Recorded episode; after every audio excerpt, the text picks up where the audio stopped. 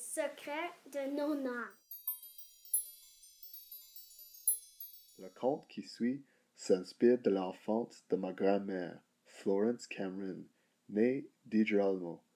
Elle nous partage ici ses souvenirs d'hiver à Nelson, en Colombie-Britannique. Voici l'histoire d'une glissade sur neige, pas comme les autres.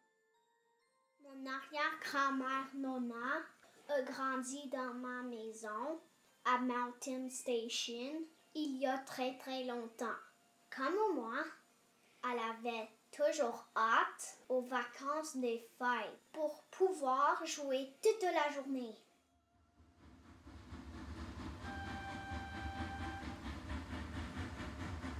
Je m'appelle Florence Cameron. Je suis née à Mountain Station en 1930, il y a presque 100 ans. Mes parents ont choisi de quitter l'Italie pour chercher de l'or. Il était long comment leur voyage, Nona? Ils ont fait un long voyage, avec beaucoup de dodo sur le bateau et le train, jusqu'à Nelson. Mes parents ont construit eux-mêmes ta maison en bois rond, tu sais. C'est qui tes parents? Tes arrière-arrière-grands-parents, Emilia et Michelangelo. Tes ancêtres.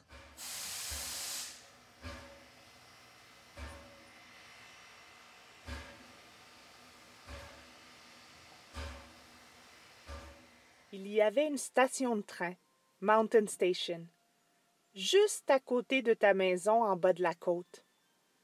Mon père l'utilisait pour aller travailler dans les mines. Le train venait des États-Unis et allait à Salmo, puis à Nelson, et s'arrêtait à Troop. Le train passait deux fois par jour.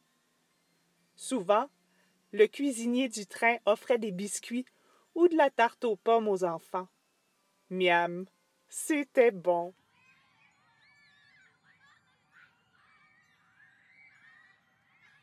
J'ai vécu une enfance remplie d'amour, de rire et de bonne nourriture. Comme mes sept frères et sœurs étaient plus vieux que moi, je jouais avec les enfants du voisinage. Nous attendions toujours les vacances des fêtes avec impatience. Nous voulions aller glisser. Il y avait très peu de voitures à Nelson quand j'étais petite.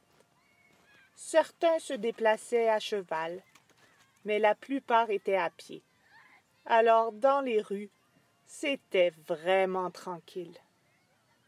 Tu sais, Édouard, les enfants étaient très contents, car la ville de Nelson aménageait une piste dans les rues sans voiture, juste pour faire de la luge. Imagine-toi, nous avions trois heures par jour pour glisser. Trois heures, c'est long quand même. Où tu glissais, Nona? Avec mes amis, je descendais Cedar jusqu'à la rue Robson. Et je glissais jusqu'à Joséphine, tu sais, près de l'école Trafalgar. C'est plat là-bas. C'était facile de s'arrêter. Ah, nous glissions à une vitesse folle pendant des heures. Tout le monde s'amusait. J'adorais ma luge en bois. Elle avait été construite par mon frère Alfred, pas mal plus vieux que moi. C'était pour moi un objet précieux, d'une grande valeur parce que c'était mon grand frère qui l'avait fait pour moi. Je la trouvais très belle et j'en prenais grand soin. À chaque début de glissade, je fermais toujours mes yeux. Je m'imaginais sortir de la piste pour aller explorer la vallée le long de la rivière Kootenay. Et un jour, mon rêve s'est réalisé. Je me suis retrouvée hors piste. Wow! Tu es vraiment sorti de la piste avec ta luge? Oui, oui. Si je me rappelle bien, j'avais dix ou douze ans. Il avait neigé toute la nuit. Beaucoup de neige? Ah! Tellement que ma mère et moi avons dû pelleter notre chemin à travers la neige pour que je puisse sortir de la maison. Maman m'a beaucoup aidé ce matin-là. Nous nous serions crus au royaume des glaces. Les cristaux de neige brillaient sous le soleil, ajoutant une touche de magie au paysage blanc comme neige. Pourquoi tu voulais sortir de la maison? Ma voisine Millie venait souvent à ma rencontre pour aller glisser. Une fois rendue à la piste, nous nous sommes assises sur ma luge et nous avons commencé à glisser. Au lieu de freiner la luge comme d'habitude en bas de la piste, j'ai décidé de changer de direction et d'aller vers le centre-ville. Millie et moi avons dévalé la longue côte à une vitesse complètement folle. Je ne me souviens plus du chemin qu'on a pris, mais nous nous sommes finalement arrêtés sur la plage du parc Lakeside.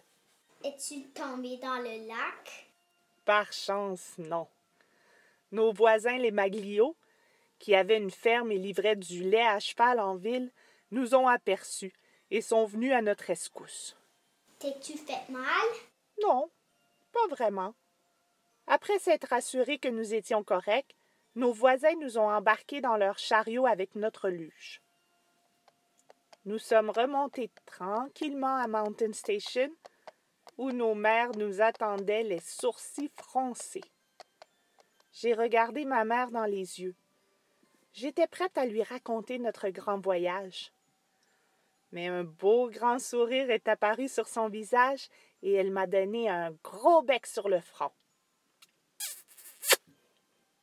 Un morceau de tarte aux pommes m'attendait dans la cuisine. Elle était tellement contente que je sois saine et sauve.